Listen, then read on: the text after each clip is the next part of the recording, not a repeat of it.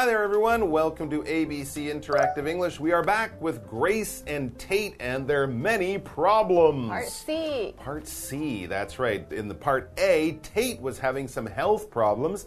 He had pain in his stomach, and he wanted to go and get some tests done. We hope that's all okay. And then in part B, it was Grace who had the problem. She had the problem with her boss being jealous of her, her hmm. manager, and she didn't want to be there anymore. No, but the boss was worried Grace was trying to steal his job, but she, she wasn't. wasn't. No, there was really a communication problem there. But the thing that we've noticed through these two days and these two dialogues is that no matter what the problem is, Grace and Tate are there for each other. They help each other They're- out. That's right. They're there to Good listen to each other, help them solve problems, or maybe just support a person. It's one of those lessons in life. Sometimes you learn that you can't fix your friends' problems, but just being there to listen to them, to have them explain it and complain about it and get their feelings out, sometimes that's the best thing that you can do. So you don't have to fix everything, you don't have to have your magic wand. Sometimes just giving them a kind, sympathetic ear and a shoulder to cry on or something, that is all you need. So it's nice that Grace and Tate are there for each other. So we're going to find out what's going on. Hopefully, some of their problems have been solved and they can relax and not worry about these things, but just talking about it can definitely make them feel a little bit better for sure. So let's check out part C and see what's going on with Grace and Tate. I hope there's no more problems. oh, I hope so.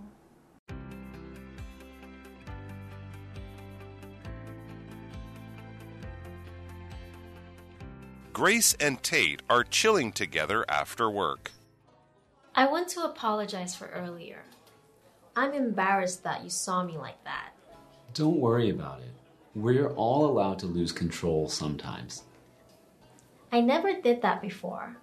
I'm usually a calm and peaceful person.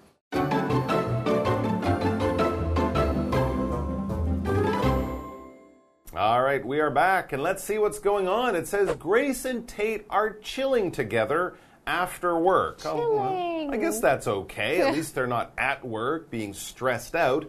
They're chilling together after work. That just means they're kind of hanging out or relaxing together. So, chill is a very conversational word. It says, Do you want to chill after work? That just means do nothing together or do whatever you want. It's not really serious. We don't really have a plan. Maybe we're just going to sit around at 7 Eleven and have a conversation. We could be going to a cafe or a park.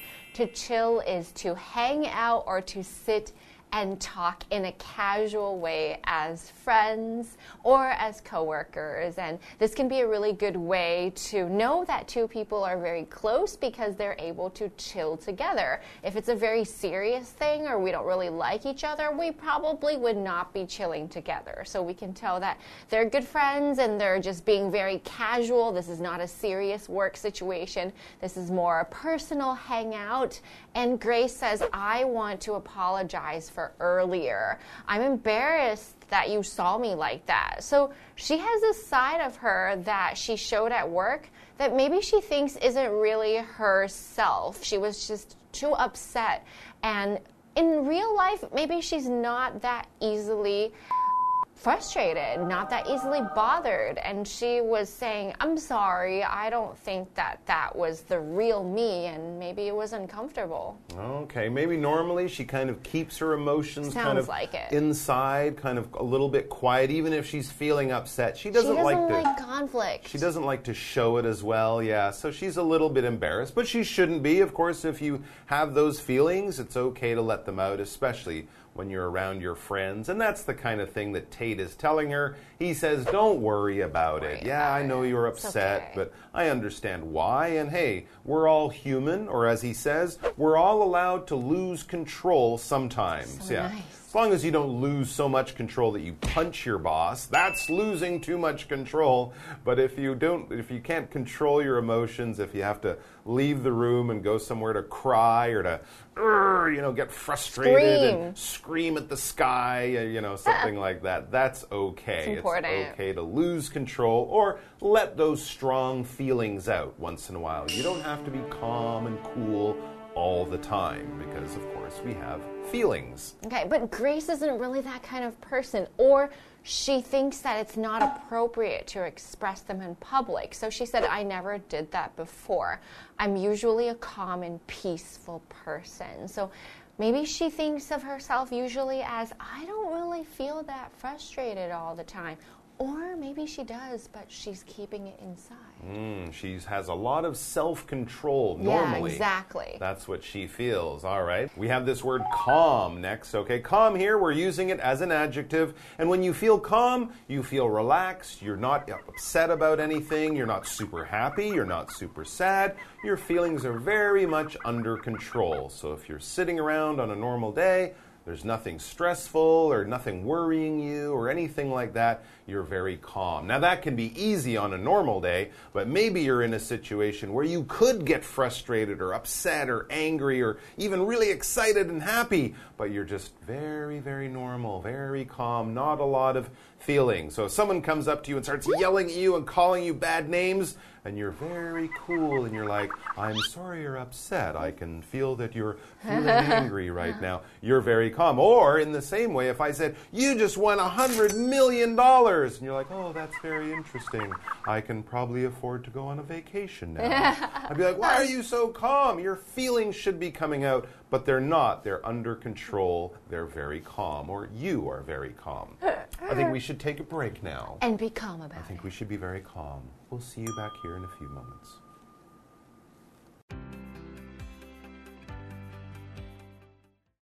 Me too.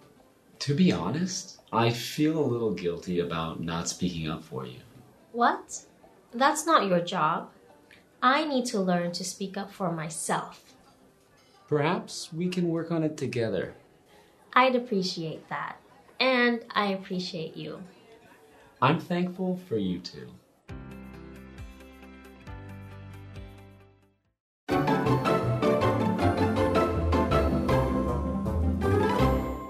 All right, we are back. So, Grace and Tate are talking about Grace being upset at work earlier, right? She kind of lost her cool and was complaining about her boss and this problem. She just said that she's normally a very calm and peaceful person. So, she was feeling a little upset, maybe even a bit embarrassed about kind of losing control yesterday or earlier. And Tate, he kind of feels the same way. He's like her in many ways. He says, Me too, right? Me too. I'm normally a calm and peaceful person like you, so I can understand how upset you must have been.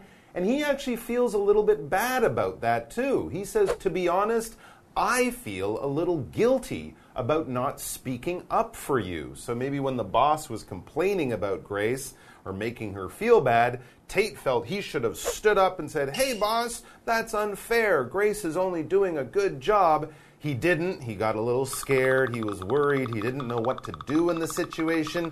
So he didn't say anything. But later on, he's feeling kind of bad about acting in that way. So guilty means you feel bad about something you didn't do but you think you should have done. So there are many situations when you might feel guilty. For example, I ate too much and now I feel bad because I'm worried I'm going to get fat. Or I should have done my homework but instead I stayed up watching Netflix and now it's 3 a.m. and I feel bad. So you feel guilty if you want to, you did something that you really wanted to, but you feel like you shouldn't have done. So both sides are kind of struggling and you don't feel good. So in this case, Tate thought that he should have helped Grace out by telling the boss the truth. But he didn't, and he just watched her, you know, feel awful. And he says, I should have said something because, you know, Grace is his friend and he feels bad. Mm -hmm, absolutely. But Grace, she doesn't think he should feel that way. She doesn't blame him, right? Yeah, she says, What? That's not your job. It's true, right? I need to learn to speak up for myself. So I think Grace is very wise. She understands herself very well. She knows that she tends to keep her emotions inside and not speak up for herself, maybe when she should. So she's saying, It's not your fault this is my job. I need to do it for myself. And she's taking that responsibility. Absolutely. If her friend is feeling guilty about something and she thinks he shouldn't, she'll tell him, hey, it wasn't your fault. Don't feel bad. Don't blame yourself. It was really my responsibility. So that's a nice thing for her to say. And Tate is very kind and gracious. He listens to her say that and he kind of says, Hey, perhaps we can work on it together. All right, I feel a bit bad, you feel bad, we keep our emotions inside, we don't communicate. Maybe we can try to fix this in ourselves, we can try to make ourselves a little bit better together. They can kind of help each other make these changes to try to find a way to be happier even when bad things like this happen. This is something he wants to do, he hopes to do, he might do. That's why he says perhaps. It's kind of like maybe. Maybe so. It's, it's not as strong as we will change this, we must do better. Not quite that strong. Changing your feelings can be hard, right, in different situations, but this is something he wants to do, and maybe together or perhaps together they can be successful, and I think Aww. they will. I'd appreciate that, and I appreciate you. Aww. So I think Grace really likes Tate because he was there for her, and she's just going to be getting through a tough time together with her good friend. There you go. It's always nice to have friends and also to appreciate or understand what good things they do for you. And then Tate says, I'm thankful for you too. So it's good that they both appreciate each other. And hopefully, uh, Grace's boss will learn to appreciate her too. Yes. Appreciate means that I acknowledge that you are wonderful. And I know the hard work that you did, I know the effort that you put in, and I'm going to say, I can see you. And appreciating somebody or appreciation, the noun, this is very important because communication makes everybody closer. And appreciation to say, I can see you put in a lot of hard work, or I can see that you were there for me, that helps the other person to feel very good and relationships to get very close. So, appreciation is something that's important to show, whether it's to your friends, to your family, to your coworkers, and to your loved ones. Absolutely. And of course, we can appreciate other things, not just people. I appreciate living in a safe country like Taiwan, or I appreciate our wonderful hospitals and things like that. You can appreciate your family, the, the safe place you live in, the home you live in, the friends you have. There's lots of good things in your life, and it's a good idea to look around sometimes and go, you know, I'm pretty lucky. Things are pretty good. I appreciate all of the things that I have because things could be much worse. Now we hope you we appreciate we hope you guys know that we appreciate you and we appreciate you spending your time with us. Thanks for doing that. Please do come back in the future. Thank we'll you. have some great articles, but until then, take care, be well, take care of each other as well, and we'll see you soon. Bye. Bye.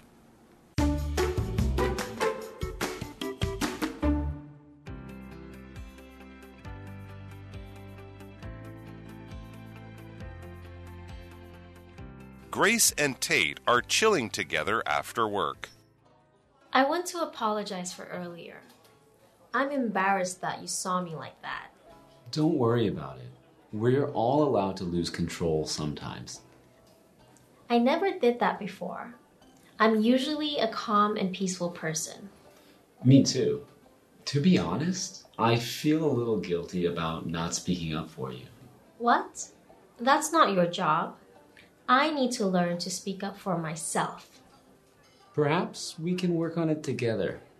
I'd appreciate that. And I appreciate you. I'm thankful for you too.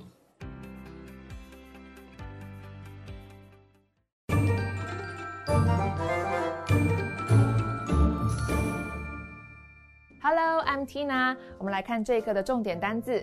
第一个，apologize，apologize， 动词。道歉。Tom apologized to the teacher for the mistake he made earlier. Tom 为他之前犯的错误向老师道歉。下一个单词，calm，calm 形容词，沉着的、平静的。I feel calm when I swim in the ocean. 我在海里游泳时感到很平静。下一个单词，perhaps，perhaps 副词，大概、或许。 Perhaps Meg will move to Taipei. 也许 Mac 会搬到台北。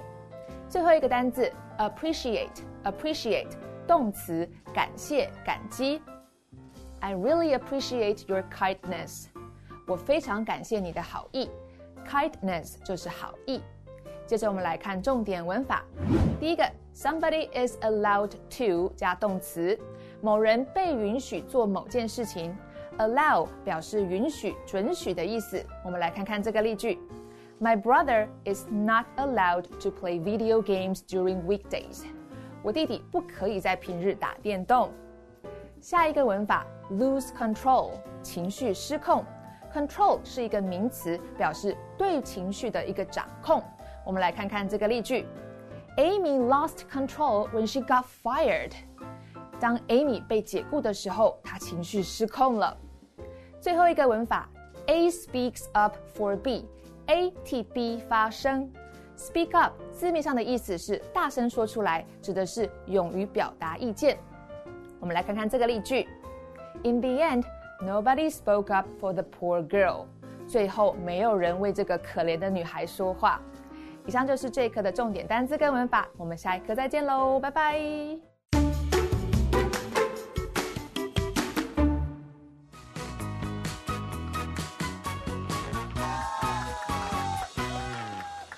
Hi, I'm Toy. I'm Kiki. And today we're playing Guess the Bear. We each have three cards with two sentences on them, and the word that we need to guess is replaced with the word bear.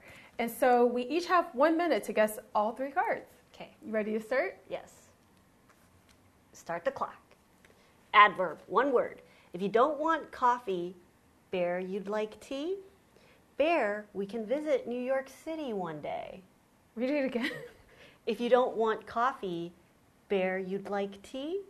Bear, we can visit New York City one day. Would you rather? I don't know. Next. Verb, one word. I bear everything you've done for me. Thanks. He sent a letter about how much he bears the help. Done? Appreciate? Yes. Okay. Very good. Phrase, three words. Animals need someone to bear, bear, bear them. I bared, bear, bear the bullied child on the playground.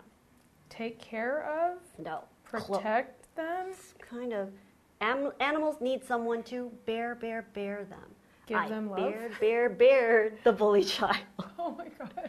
You can do Give it. them love, take care of them, take. Give them. Uh, You're you were really close. What is it? Animals need someone to speak up for. Speak up for them. I spoke up for the bullied child on the playground. speak up for. And what was the other and one? the adverb is perhaps. If you don't want coffee, perhaps you'd like tea. Perhaps we can visit New York City one day. Yep, nope. Okay, your Okay, turn. all One right. minute. Adjective, one word. The ocean was bare and quiet in the morning. We tried to stay bare during the terrible storm. Calm. Yes, very good. Verb, one word. If I offended you, I like to bear. She refused to bear for her harsh words. Apologize. Yes, very good. Okay, last one. Phrase, two words. I got frustrated and started to bear bear of my temper. Two, Ben is also so lo- no. Ben is always so level-headed. He never bears bear. Loses control. Yeah. Yeah? Very good. Ooh. So, lose control. I got frustrated and started to lose control of my temper. Ben is always so level headed, he never loses control. You're very, very good. You got all three. Oh my I'm kind of gosh. surprised. Yeah, you and did the, my words were a little bit harder for you. Like it was kind of challenging. Yeah, I never get those three word phrases.